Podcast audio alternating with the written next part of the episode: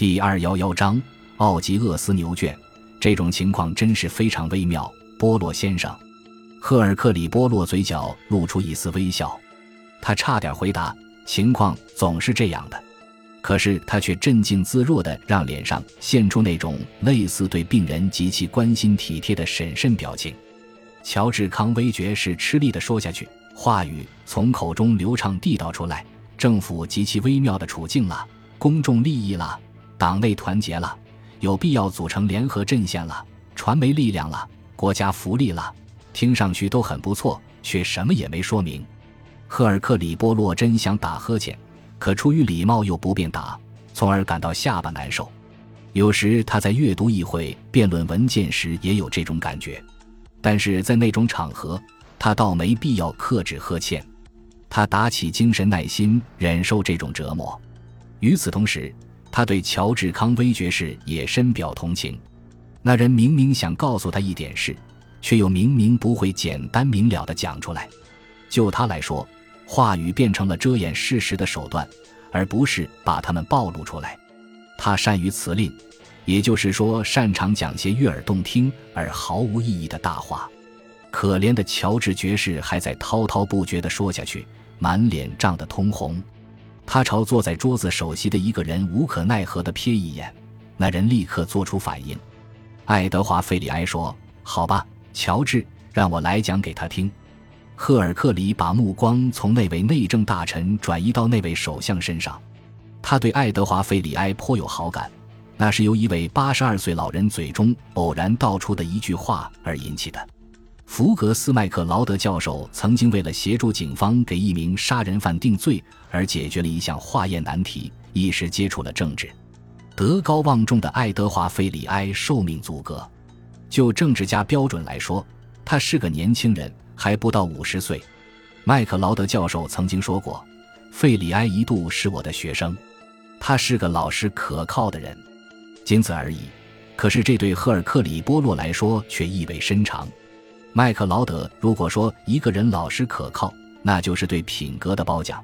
相比之下，大众或报刊却根本没有热情地把这当回事。不过，这也确实跟大众的评价相符。大家认为爱德华·菲里埃老实可靠，仅此而已，不怎么聪明，不伟大，不是个特别优秀的演说家，也不是个学识丰富的人，一个娶了约翰·汉迈特的女儿的人。他曾经是约翰·汉迈特的得力助手。可以受托把这个国家的政府按照约翰·汉迈特的传统继续管理下去，原因是约翰·汉迈特深受英国民众和媒体的爱戴，他代表英国人真实的各种优良品质。民众谈到他时常说，大家确实觉得汉迈特诚实可靠。传闻他家庭生活简朴，喜爱种植花草。跟鲍德温的烟斗和张伯伦的雨伞相提并论的是约翰·汉迈特的雨衣，他总是随身携带着它，一件穿的不能再旧的雨衣，这已成为一个标志，代表了英国气候、英国人谨慎的预感和他们珍惜旧物的感情。另外，约翰·汉迈特是一个以虚张声势的英国方式而成名的演说家，他从容不迫而真切地发表演讲。其中包容了那些深入英国人心的简单而感情用事的陈词滥调。外国人有时批评他那些讲话既虚伪而又带有叫人受不了的高贵因素。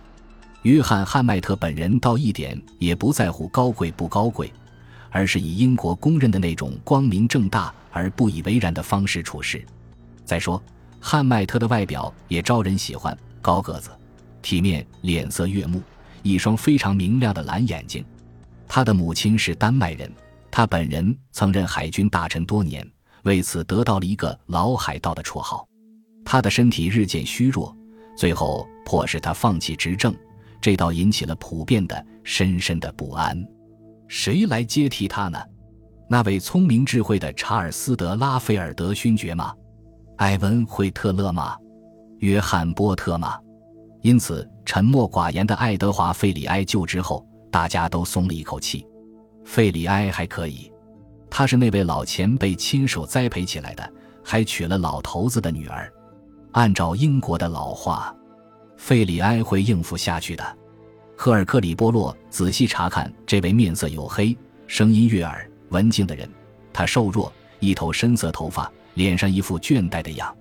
爱德华·费里埃正在说：“波洛先生，您也许看过一份名叫《透视新闻》的周报吧？我只随意浏览过。”波洛面色微红的承认道：“那位首相说，那您多少知道一点它的内容了。刊登的多半是些近乎诽谤的事件和暗示耸人听闻的秘闻快照，其中有些是真实的，有些是无害的，可都是用一种辛辣讽刺的手法端出来的。偶尔。”他停顿一下，改变一点声调，接着说：“偶尔还变本加厉。”赫尔克里没吭声。费里埃继续说：“最近两个星期，那个刊物一直在暗示就要揭露最高层政界的一桩特大丑闻，对贪污腐败和营私舞弊的惊人揭露。”赫尔克里波洛耸耸肩说：“只是一种惯用的把戏罢了。等真揭发出来时，一般都叫渴望知情的读者大失所望。”费里埃冷冰冰地说：“这次可不会让他们失望。”赫尔克里波洛问道：“这么说，你已经知道他们要揭露什么了？”大部分都相当准确。爱德华·费里埃停顿片刻，然后讲起来。他有条有理地仔细说出这事的大致情况。这不是一件给人以启迪的事，谴责恬不知耻的诈骗了，投机股市了，滥用党内大笔资金了。这些指控是针对前任首相约翰·汉迈特的，他们要揭露他是一个不诚实的流氓，一个骗取信任的大骗子。他利用职权为自己聚敛了大量私人财富。首相轻声的话音最后止住了，内政大臣哼了一声，脱口而出：“太可怕了，可恶之极！佩瑞那个家伙老爱编辑这些老石子，该毙了他。”赫尔克里波洛说。这些所谓的揭发材料是要在《透视新闻》周报上发表吗？是的。你们打算对这种做法采取什么步骤呢？费里埃慢慢说道：“这构成一种对约翰·汉迈特的个人攻击，他有权控告这家周刊诽谤。他打算这样做吗？不打算。为什么不呢？”费里埃说：“这可能正是《透视新闻》周报求之不得的事。”对他们来说，这种宣传效益将会是巨大的。他们的辩护会是些花言巧语，那些受到抱怨的言论会是真实的。这整个事件就会在引人注目之下暴露无遗。可是事情如果进展的对他们不利，那他们就会遭受惨重的损失了。费里埃慢慢说：“案情可能不会对他们不利。为什么？”乔治爵士一本正经地说：“我真的认为。”爱德华·费里埃却已经在说，因为他们打算刊登的都是事实。乔治·康威爵士哼了一声，对这种违反议会惯例的坦率十分恼火。他喊道：“爱德华，亲爱的伙计，我们当然不承认。”爱德华·费里埃倦怠的脸上掠过一丝苦笑。他说：“遗憾的是，有时候得到出真情实话，这就是一次。”乔治爵士大声说。波洛先生，您明白这一切都得保密，一句话也不能。费里埃打断他的话，说道：“波洛先生明白这一点。”他又慢慢往下说：“波洛先生可能不理解的倒是，人民党的前途危在旦夕。波洛先生，约翰·汉迈特代表人民党，他在英国人民面前象征着他的主张，象征着正派和诚实。从来也没人认为我们卓越非凡。”我们把事情也弄糟过，也犯过错误，但是我们代表了那种尽力做好工作的传统，我们也代表基本的诚实。我们的灾难是，那个作为我们首脑的人，那个人民当中的诚实人、杰出人物，结果竟是个当代最坏的骗子。乔治爵士又哼了一声。波罗说：“您过去对这一切什么都不知道吗？”那张显得倦怠的脸上又闪出一丝苦笑。费里埃说。您可能不相信我，波洛先生。我跟所有别的人一样，完全受骗了。我从来不能理解我妻子对他父亲的那种古怪的态度。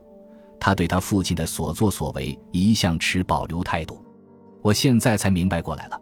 他了解他父亲的本性。他停顿一下，又说：“真情实况一开始泄露出来，我真吓坏了，难以置信。”我们坚持让我岳父马上以健康不佳为理由辞职。我们还开始着手清理这团乌七八糟的事，该这么说吧？乔治爵士又哼了一声。清理这个奥吉厄斯牛圈，波洛不免为之一惊。费里埃说：“我担心自己对这样一项像赫尔克里当年那样的任务力不从心。一旦事实真相给公开出来，全国上下就都会做出反应，政府也就会垮台，就会举行全国大选，埃夫哈特和他的政党就完全有可能重新掌权。您知道埃弗哈特的政策吧？”感谢您的收听，喜欢别忘了订阅加关注，主页有更多精彩内容。